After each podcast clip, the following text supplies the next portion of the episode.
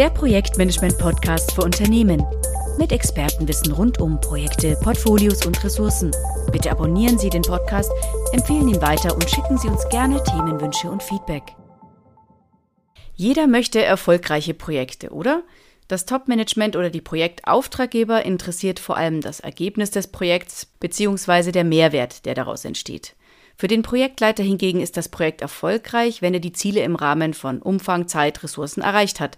Und für Projektportfolio-Manager wiederum ist es wichtig, jederzeit den Überblick zu behalten. Hier besteht also ein wildes Gemisch an Vorstellungen, was Projekterfolg bedeutet. In der heutigen Episode spreche ich deshalb mit Markus Eschimann darüber, was Projekterfolg alles umfassen kann und ob ein solches Interessensgemisch Unternehmen eher schadet als nutzt. Außerdem sprechen wir natürlich auch über Wege, wie Sie diese unterschiedlichen Vorstellungen zusammenbringen. Markus Eschimann hat in seinen über 25 Berufsjahren in der Schweiz in verschiedenen Industrien, von der Versicherungswirtschaft und Bankenwelt über die Unternehmensberatung und Luxusgüterindustrie bis zum Gesundheitswesen Projekte geleitet und als Projektmanagement Office Verantwortlicher ganze Organisationen im Umsetzen ihrer Projektportfolios unterstützt. Hallo Herr Eschimann, schön, dass Sie heute Zeit für uns haben. Ja, hallo zurück. Herzlichen Dank für die Einladung. Gerne. Lassen Sie uns noch mal kurz einen Blick auf die unterschiedlichen Interpretationen werfen, die ich vorhin schon ja angesprochen hatte. Welche Interessensgruppen gibt es denn im Projektumfeld klassischerweise? Natürlich haben wir zuerst mal die, die ganz nahen Interessensgruppen, also die, die nah, nahe am Projekt sind, zum Beispiel der Projektauftraggeber, der Projektleiter oder auch das Projektteam. Dann haben wir natürlich auch eine ganz wichtige Anspruchsgruppe und zwar sind das die Empfänger und Empfängerinnen der Projektresultate. Das können Kunden sein, andere Mitarbeitende, das Management oder wer auch immer. Dann gibt es auch noch die Vorgesetzten der Projektauftraggeber. Oft ist das das äh, Top-Management oder äh, die Mitarbeitenden der betroffenen Bereiche oder äh, in anderen Projekten, aber auch externe Partner. Mhm. Und wie Sie auch schon erwähnt haben, ein Projektportfolio-Manager hat auch seine Vorstellungen zu den Projekten. Mhm. Also wir haben ja schon ein paar Interessen in dem, im Intro skizziert. Vielleicht sollten wir aber, bevor wir tiefer einsteigen, nochmal kurz äh, auf die Definitionen eingehen. Projekterfolg ist ja mannigfaltig, haben wir gesehen, aber ist ja nicht gleich Projektziel. Wo ist denn da der oder was ist der Unterschied? Beim Projekterfolg sieht es ein bisschen anders aus. Ähm, da geht es ja den Unternehmen darum, ähm, mit den Projekten den Wert des Unternehmens zu vergrößern oder zu verbessern.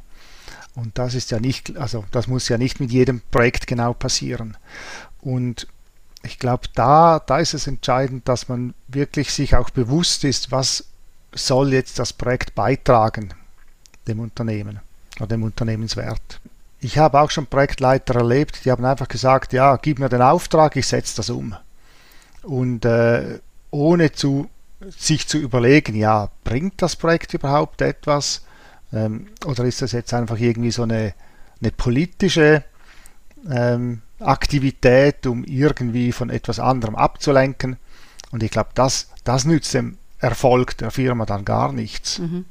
Mhm.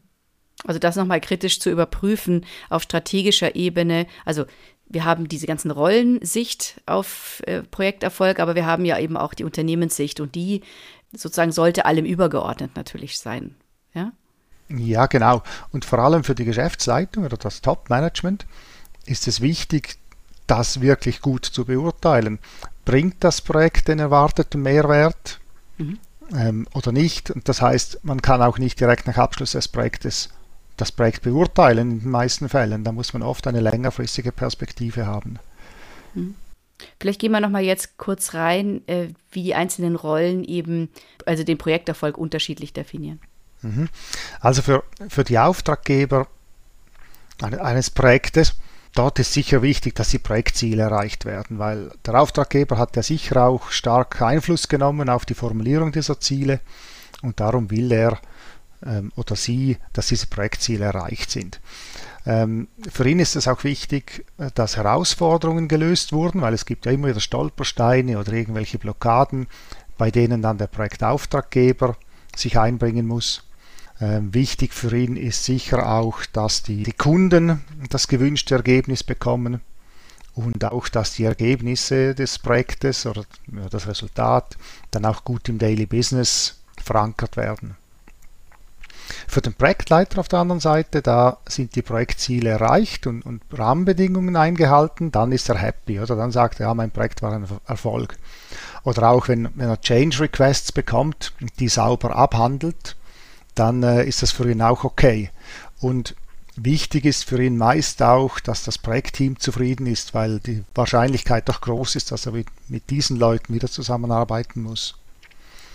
Und für die Empfänger der Projektergebnisse, also die Kunden oder äh, Mitarbeitenden, ähm, ist es wichtig, dass äh, ihr Leben ähm, erleichtert wird dank dem Projektergebnis oder dass sie wirklich etwas bekommen, das ihnen nützt.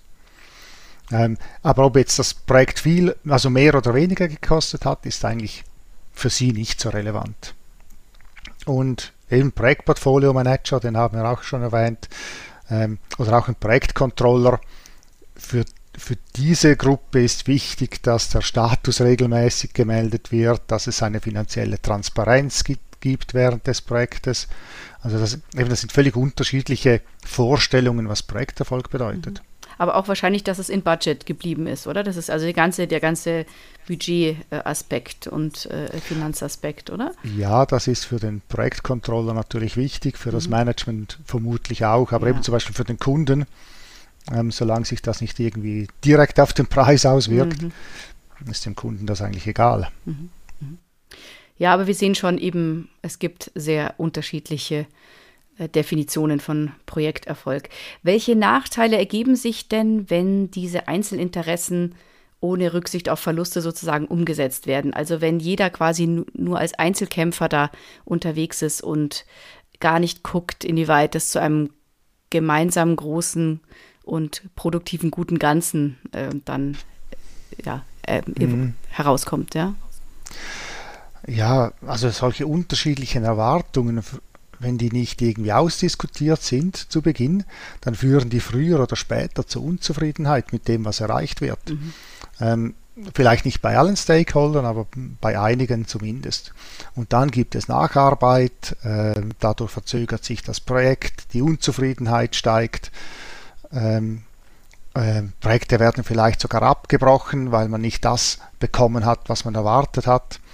Also das sind schon äh, sicher wichtige Gründe ähm, oder wichtige Nachteile, wenn diese Erwartungen nicht zu Beginn abgestimmt werden. Mhm. Haben Sie da vielleicht ein Beispiel für uns? Als ich da ein PMO geleitet habe, hatten wir ein Projekt mit einem Projektleiter aus meinem Team, da wollte der interne Kunde ähm, für ein komplexes Redesign eines Online-Shops ähm, immer neue Features. Mhm. Ähm, der Projektleiter hat sich gewehrt und äh, das gab Diskussionen und, und, Situationen, die dazu geführt haben, dass er fast in einem Burnout gelandet mhm. ist. Mhm. Und eben die Rahmenbedingungen wurden laufend verändert und nicht im Sinne von positiv agil, dass man sagt, ja, welches Feature machen wir jetzt als nächstes, sondern einfach immer mehr Features. Und ähm, wir haben auch gemerkt, dass der interne Kunde zu Beginn des Projektes gar nicht alle seine Wünsche, obwohl er sie schon hatte, formuliert hatte. Weil, weil er einfach dachte, ja, das wird dann zu groß, es wird Schwierigkeiten geben, das durchzubringen bei den Entscheidern. Also sage ich jetzt lieber mal, ich will wenig und äh, ähm, bringe das nach und nach dann noch in das Projekt rein. Ja, hat mich nicht mit offenen Karten gespielt sozusagen. Ja, ja. genau. Seine Erwartungen nicht transparent kommuniziert, mhm. ja. Mhm. Wie man sieht, hat es dann eben äh, zu Problemen geführt. Äh, wurde das Projekt dann abgebrochen oder wie, wie, wie ist das ausgegangen? ähm, nein, wir haben den Projektleiter gewechselt, mhm. ähm, um ihn da aus der Schusslinie zu nehmen und mit jemandem ersetzt mit mehr Seniorität. Mhm. Ähm, diese Person konnte einerseits das Projekt hm, vielleicht anders strukturieren mhm. und äh, auch anders mit dem Projektauftraggeber umgehen. Mhm. Dann haben Sie es noch auf die Ziellinie bekommen, sozusagen durch ein. Ja, genau, mit, mit mehr Kosten und, mhm. und äh, mehr Zeit, aber äh, immerhin vom Umfang her so, wie es gewünscht war, dann schlussendlich. wenn ich das erkannt habe, dass das bei mir jetzt öfter so läuft und ich äh, da einen Keil reinschlagen will und das besser machen möchte, wie kann ich diesen Wildwuchs zu einem konstruktiven Miteinander verändern? Also wie erreiche ich eine größere Schnittmenge unter den Stakeholdern, was die, die auch die Definition oder die Erwartung an, den, an das Projekt betrifft? Wir haben gute Erfahrungen gemacht, wenn wir uns genügend Zeit für die Definition des Projektes genommen haben. Mhm. Also und darunter verstehe ich, dass man wirklich diskutiert, was soll nach dem Projekt besser sein oder anders. Auch sich zu überlegen, wer ist betroffen. Ähm, und da muss man vielleicht auch ein, ein, paar Runden drehen in der Diskussion, um wirklich zu erfassen, wer da überhaupt alles involviert ist, vielleicht auch nur indirekt oder also involviert oder betroffen ist. Ähm, auch wichtig zu diskutieren, was wir tun und was wir nicht tun. Also in Scope, out of Scope. Ähm, vor allem das Out of Scope ist extrem wichtig, um zu verhindern, dass später irgendwelche Zusatzwünsche reinkommen, die, da, die man dann einfach einbauen muss, äh, die, die wieder das Projekt verzögern oder Schwierigkeiten verursachen. Man muss sicher auch diskutieren, was genau erarbeitet werden soll. Und da hilft es, wenn man wirklich in, in solchen Deliverables, in, in Lieferobjekten denkt und, und, wenn möglich in physischen Lieferobjekten. Ja, da, äh, ja, bei diesen, wenn man diese Ziele definiert. Ähm, das kann ein Bericht sein oder äh, ein äh, angepasste Prozessdokumente, ähm, Schulungen oder was auch immer. Weil dann ist es klar, was man bekommt nach dem Projekt. Und äh, ja, natürlich auch, wie gehen wir vor und auch, was ist nötig, um die Veränderung in der Organisation zu verankern. Und, und das muss man halt mit allen relevanten Stakeholdern gemeinsam klären. Mhm. Schwierig ist halt natürlich, wenn die dann, wie in Ihrem Beispiel, dann nicht offen sprechen, ja, wenn die dann was hinterm Berg halten und einfach dann erst später damit ähm, reinkommen, um ja so als politischer Schachzug vielleicht, äh, wie auch immer, da erst später äh, damit rauszukommen und dann entsprechend Unruhe zu verursachen, ja, oder die Störung ja, zu verursachen. Ja, aber wenn man natürlich am Anfang mal gemeinsam alles diskutiert hat, dann wissen auch alle, was man vereinbart hat. Das stimmt, ja. Und wenn dann jemand kommt und sagt, ja, aber äh, das muss auch noch rein, dann mhm. muss es zu einem offiziellen Change Request werden, mhm. der dann auch offiziell durch die Entscheider abgesegnet wird. Mhm. Ja klar, weil man ja dieses Autoscope ja dann auch an alle kommuniziert hat und äh, entsprechend alle auch wissen, das ist jetzt nicht drin, ja, nicht im Paket. Ja, genau. Ja, genau. genau. Ja, das stimmt, genau. Sie hatten uns ja vorhin ein Negativbeispiel genannt, vielleicht nochmal ein Beispiel, wo das eben dann gut gelaufen ist, äh, einfach nur, dass wir es nochmal ein bisschen plastischer haben. Was wir jetzt machen, ist, vor dem Projektauftrag schalten wir eine zusätzliche Stufe rein. Also das ist der sogenannte Projektantrag. Das ist ein kurzes Dokument, so ein bis zwei Seiten, das erklärt, wozu das Projekt eigentlich durchgeführt werden soll. Also was ist die Ausgangslage, wo ist die Herausforderung, was soll geändert werden, was soll erreicht werden, was ist das ungefähre Vorgehen, äh, mit welchen Aufwänden rechnet man so grob. Und das, dieses Dokument muss bei uns der Geschäftsleitung vorgelegt werden, die dann entscheidet, ob man sich mit diesem Thema, mit diesem Projekt überhaupt beschäftigen will. Mhm.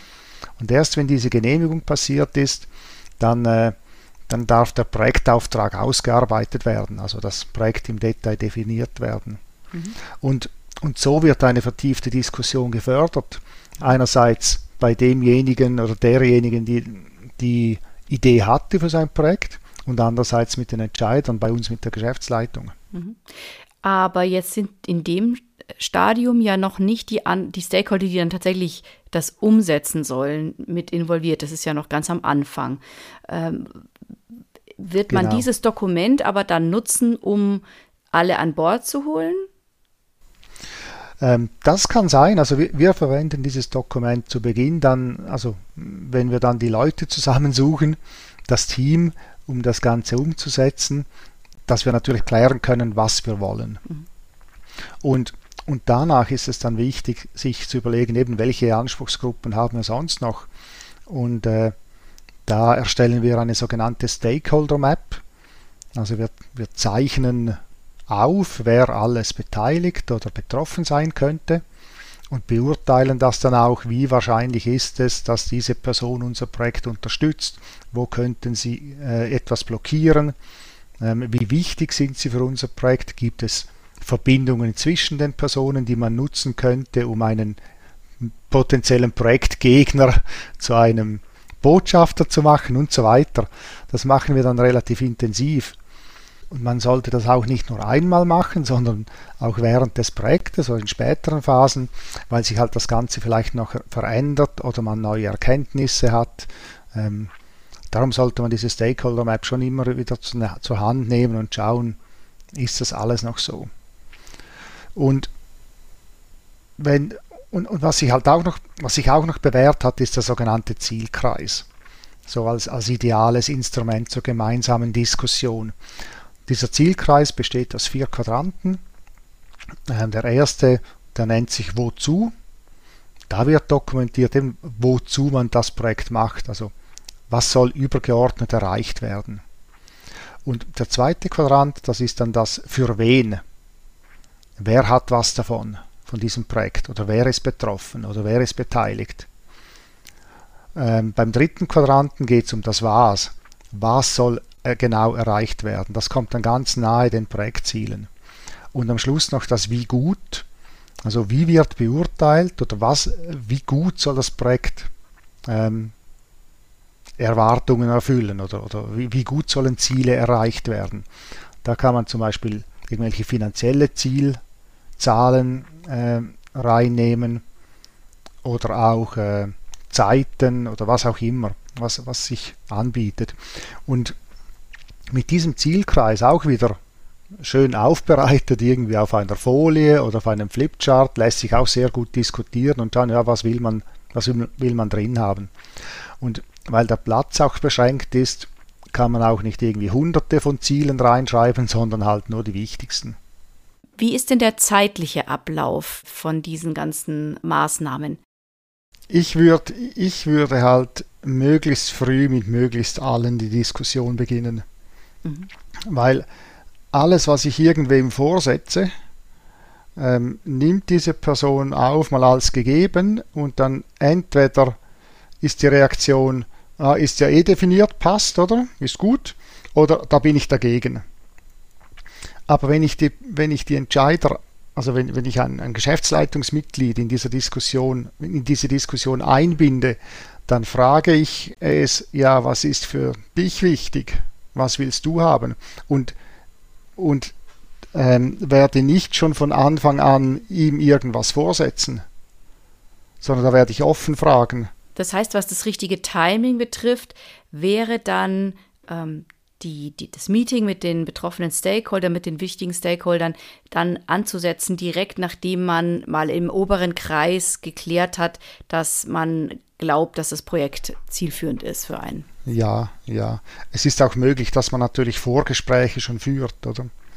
Um diese Stakeholder überhaupt zu überzeugen, dass sie an so ein solches Meeting kommen sollen. Oder an solchen Workshop oder wie immer man das nennen will. Und, und ich glaube, man hat dann den, Job gut gemacht, wenn man dann mit dem Projektauftrag in das entsprechende Gremium kommt, wie bei uns in die Geschäftsleitung oder in ein Projektportfolio-Board oder wo auch immer hin und alle sagen, jawohl, wir waren ja beteiligt, das ist alles gut und okay, du kannst loslegen. Mhm. Also das wäre der ideale Fall dann.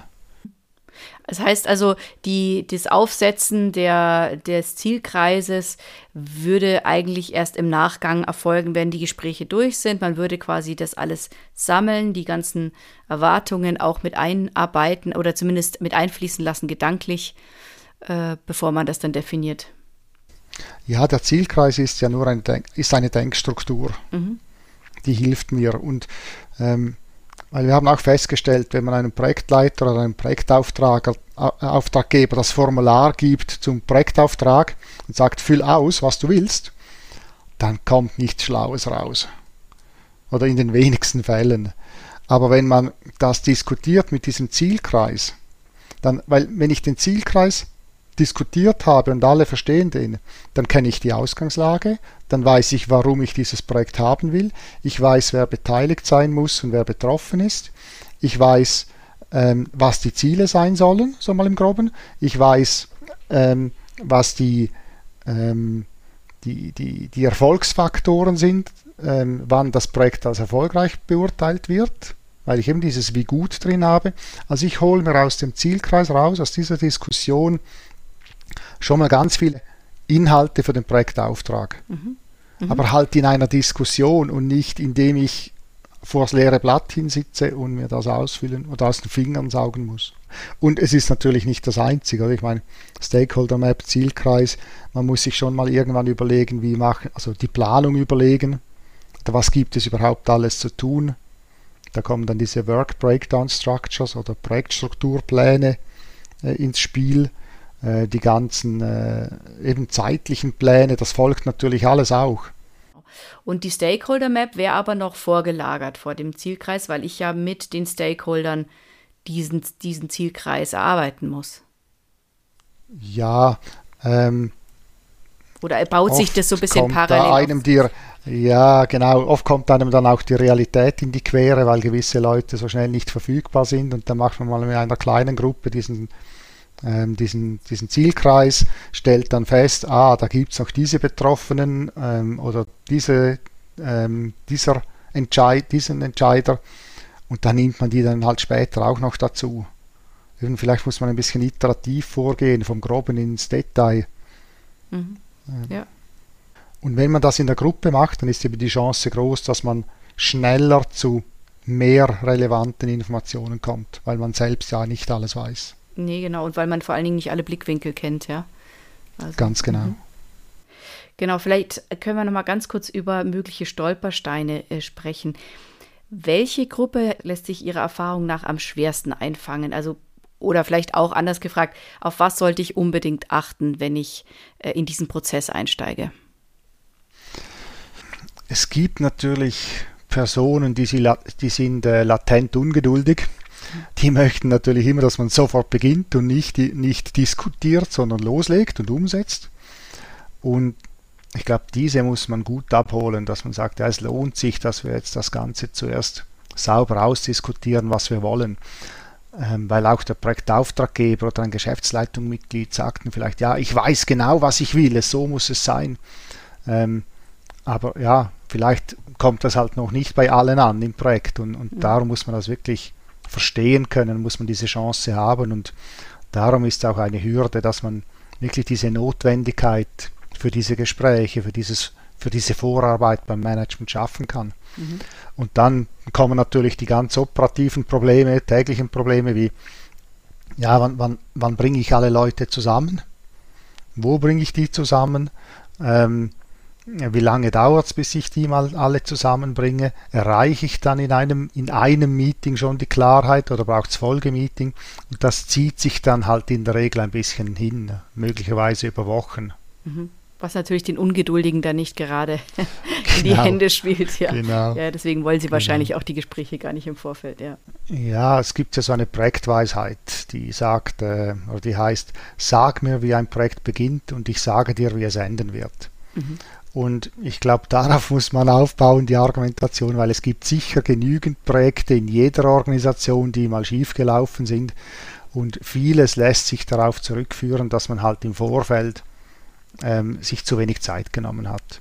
Mhm. Und ja, aber auch wer nicht weiß, was er will, wird vom Ergebnis auch immer enttäuscht sein. Also wir möchten ja der Frustration vorbeugen und darum am Anfang alles klären. Wir wollen auch Redundanzen oder äh, Leerläufe vermeiden. Mhm. Und ich glaube, das sind schon Argumente, die relevant sind. Mhm. Und ein anderer Vorteil ist natürlich, wenn alle das große Ganze kennen, wissen, wohin man überhaupt das, äh, mit dem ganzen Projekt will, wo das Projekt beiträgt, eben dem Wert der Unternehmen, mhm. dann ist es auch für alle viel einfacher, selbstständiger zu arbeiten mhm. was wiederum weniger Steuerungsaufwand bedeutet und äh, viel mehr Motivation gibt. Ja, und weniger Blockaden, die man vielleicht unter Umständen ja, gar nicht will, aber genau. nur einfach, äh, weil man nicht weiß, wohin geht die Reise. Genau, genau. Und, mhm. und auch das ganze Projektteam hat auch die Erklärung zur Hand, warum dieses Projekt gemacht werden muss. Mhm. Oder soll, oder? Weil man halt genau sieht, ja, hier soll es einen Beitrag leisten. Wenn ich jetzt hier aktiv werden möchte und sensibilisiert bin für das Thema, was wären denn so erste Schritte? Wie kann ich mich hier weiterbilden? Was brauche ich dazu an Know-how, Tools oder Handwerkszeug, um jetzt äh, gerade diese Arbeit im Vorfeld, diese Definition von Projekterfolg eben besser zu verankern?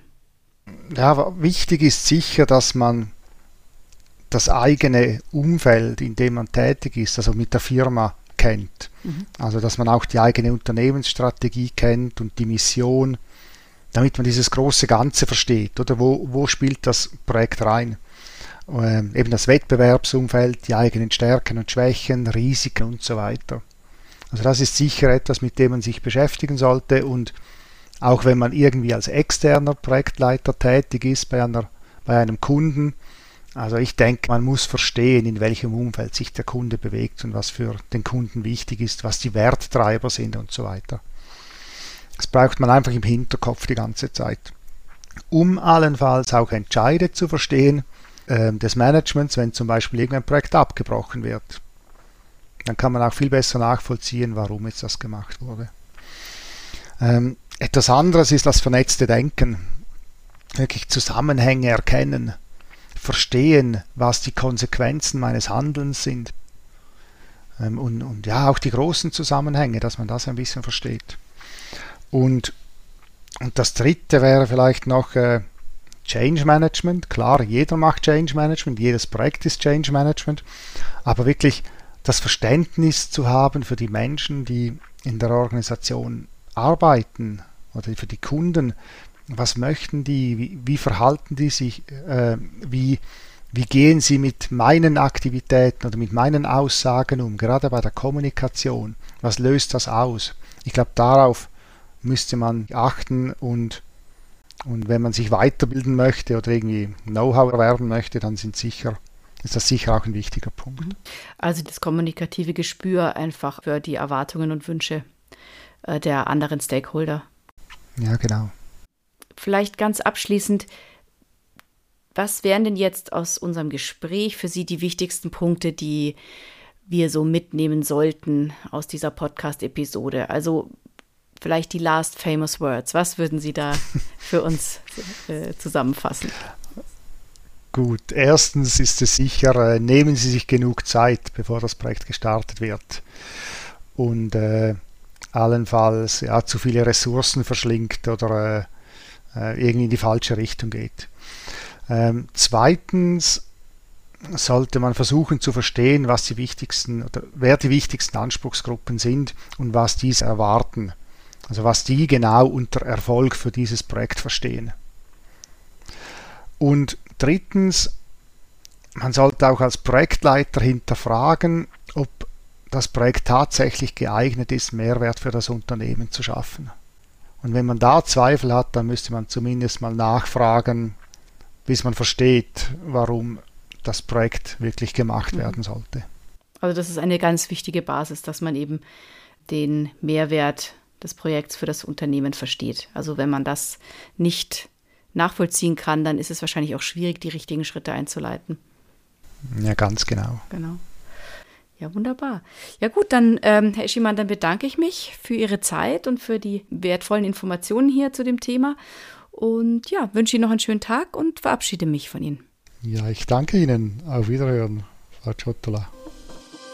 Weitere Informationen zu Projektportfolio und Ressourcenmanagement finden Sie auf unserem YouTube-Kanal und dem TPG-Blog unter www.tpg-blog.de.